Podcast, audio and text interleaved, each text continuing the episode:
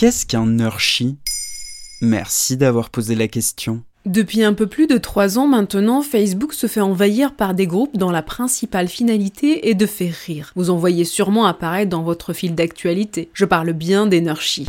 Le terme Nurshi est en verlan. Il signifie chineur pour désigner des groupes Facebook organisés autour de thématiques plus ou moins loufoques qui rassemblent pour certains des dizaines de milliers de membres. Dans ces groupes, des internautes, pour la plupart âgés de moins de 30 ans, partagent des mèmes ou des blagues à fort potentiel viral. Ils donnent dans le même temps un coup de jeune au réseau social. Ah ouais, mais Facebook, moi, ça fait longtemps que j'ai déserté pour des réseaux un peu plus frais. Hein. Alors peut-être que les Nurshi te donneront envie d'y revenir. Ces groupes francophones rassemblent des dizaines de milliers d'adeptes et pour beaucoup, ils sont en train de transformer Facebook en un lieu virtuel du cool. Il existe des centaines de groupes Facebook de Nurshi, et depuis janvier, il existe même un groupe Nurshi de Coupe de France du même, où 40 groupes de Nurshi s'affrontent, devant plus de 70 000 membres. Mais genre, il y a quoi comme groupe? Il existe des Nurshi pour tout et rien, on trouve grosso modo des classiques du premier degré comme le Nurshi du petit chat, dédié au chat, des Nurshi politiques ou liés à l'actualité, des Nurshi de faits divers, des Nurshi où l'on dénonce le harcèlement ou des Nurshi d'anarchistes. D'autres, plus improbables, comme le Nurshi de l'huile d'olive, le Nurshi de psychologie de bar PMU, le Nurshi de LinkedIn et même un Nurshi de Patrick Balkany. Et on peut les rejoindre facilement ou c'est des groupes select ultra fermés? Même si certains restent sélectifs, rejoindre un Nurshi est assez simple. Il suffit dans un premier temps de demander à y adhérer et de répondre à quelques questions. Les réponses sont soumises au modérateur des groupes qui choisissent d'accepter ou non la demande. Cette sélection est davantage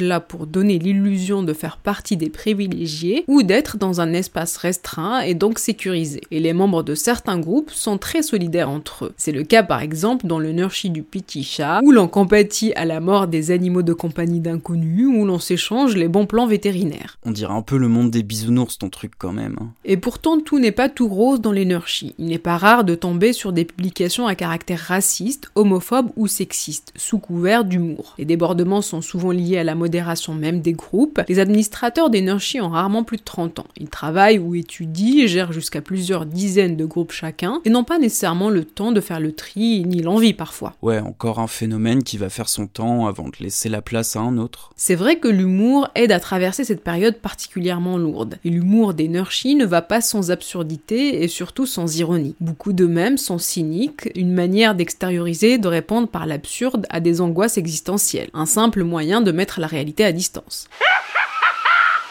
Et puis les Nurshi ont réussi un exploit, ramener de jeunes internautes sur Facebook et en faire de nouveau un réseau parfaitement dans les codes sociaux du web. Voilà ce qu'est un Nurshi. Maintenant, vous savez, un épisode écrit et réalisé par Zineb Souleimani. En moins de 3 minutes, nous répondons à votre question. Que voulez-vous savoir? Posez vos questions en commentaire sur les plateformes audio et sur le compte Twitter de Maintenant, vous savez.